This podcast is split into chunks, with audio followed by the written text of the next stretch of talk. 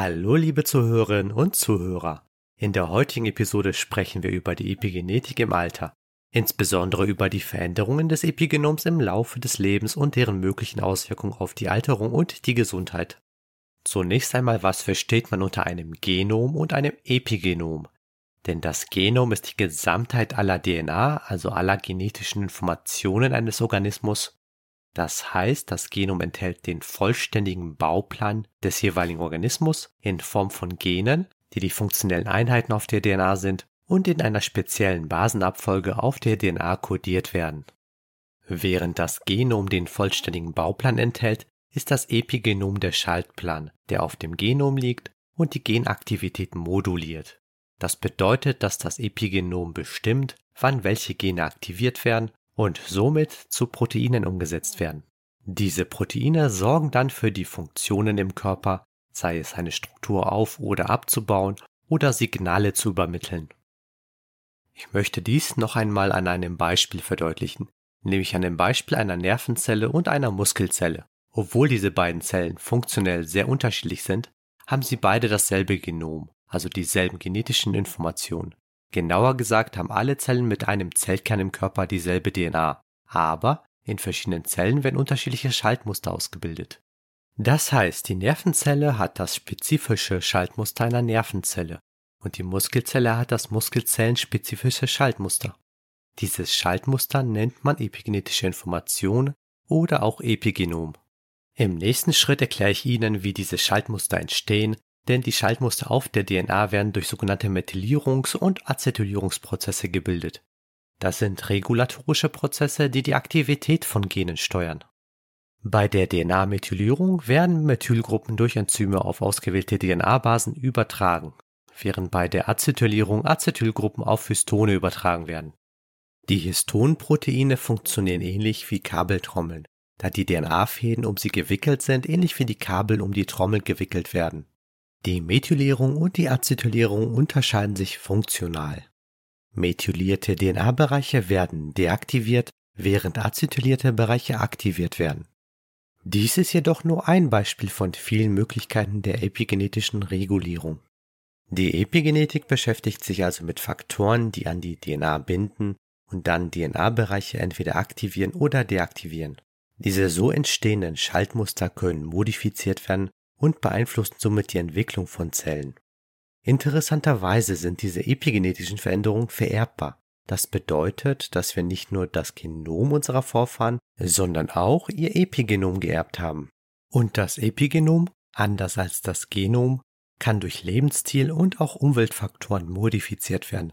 Aber es ist noch unklar, inwieweit welche Anteile des Epigenoms wie stark verändert werden können.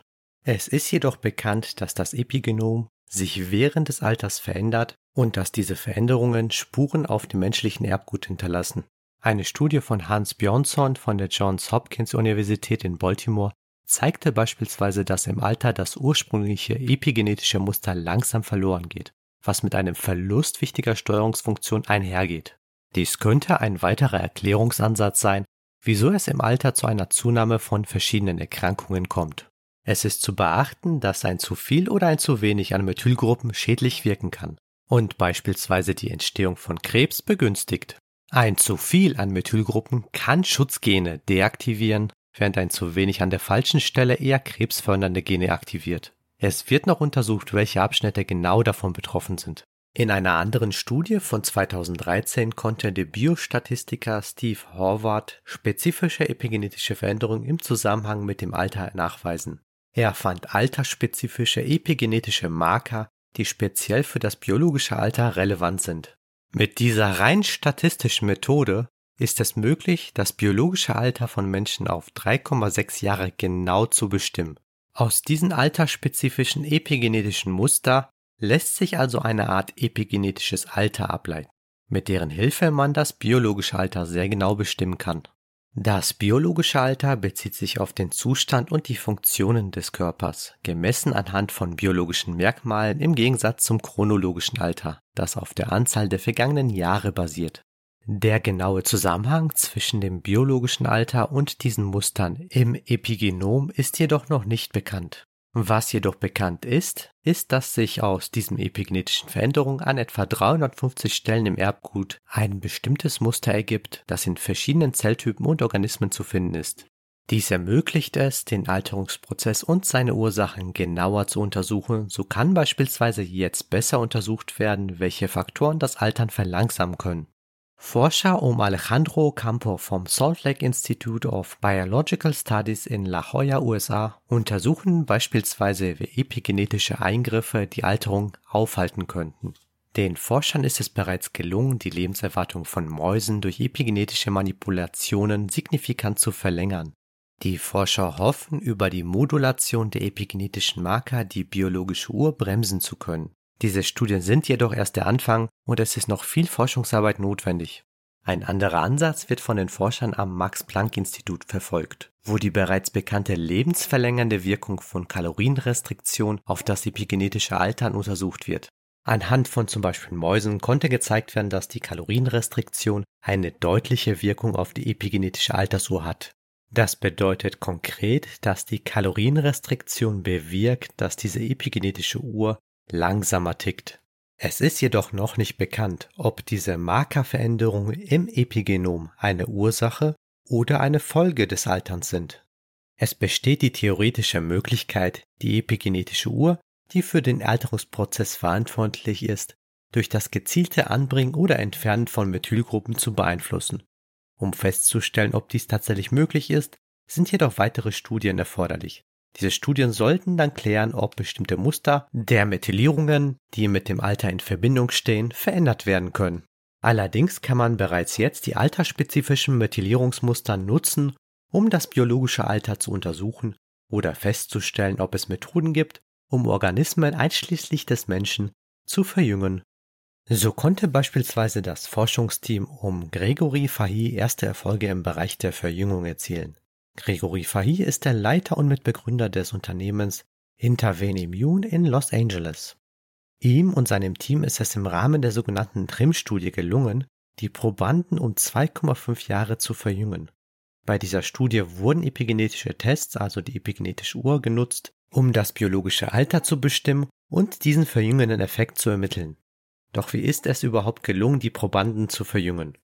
Im Rahmen dieser TRIM-Studie erhielten die Probanden einen Medikamentencocktail, der zum einen die Regeneration des Thymus bewirken und somit die Wiederherstellung des Immunsystems sowie eine Minderung der Insulinwirkung erzielen sollte.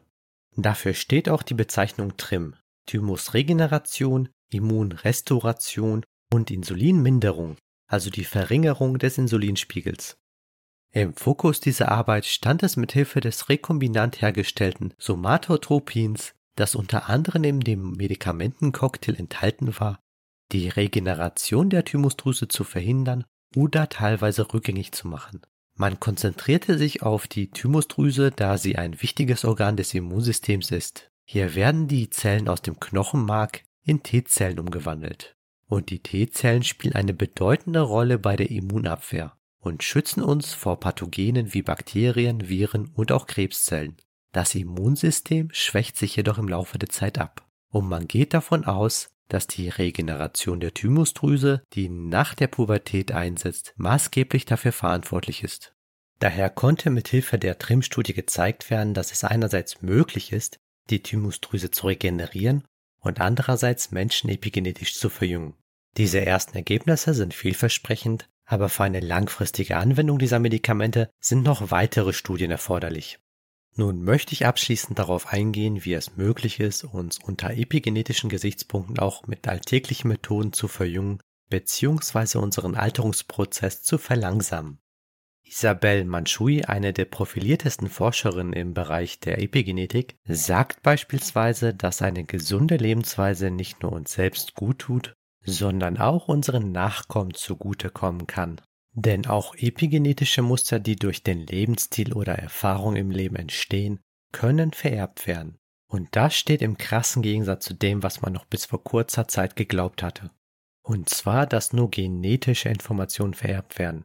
Wie bereits aus den vorangegangenen Episoden bekannt ist, gehören zu einem gesunden Lebensziel ausreichend Bewegung, gesunde Ernährung, ein gutes Stressmanagement und die Pflege eines positiven sozialen Lebens.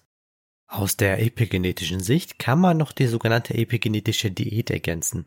Eine Ernährungsform, die beispielsweise reich an Methylgruppen ist, kann sinnvoll sein, wenn man ernährungstechnisch einen Mangel hat. Allerdings kann ein Mangel an Methylgruppen nur dann entstehen, wenn man sich nicht ausgewogen ernährt, zum Beispiel indem man kein Gemüse isst. Einige Nahrungsmittel, die reich an Methylgruppen sind, sind beispielsweise Brokkoli oder Olivenöl.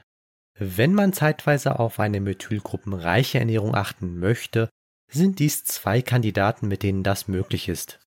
Es ist jedoch nicht sinnvoll in dieser Hinsicht zu übertreiben, denn bei einer halbwegs ausgewogenen Ernährung benötigt man normalerweise nicht mehr Methylgruppen.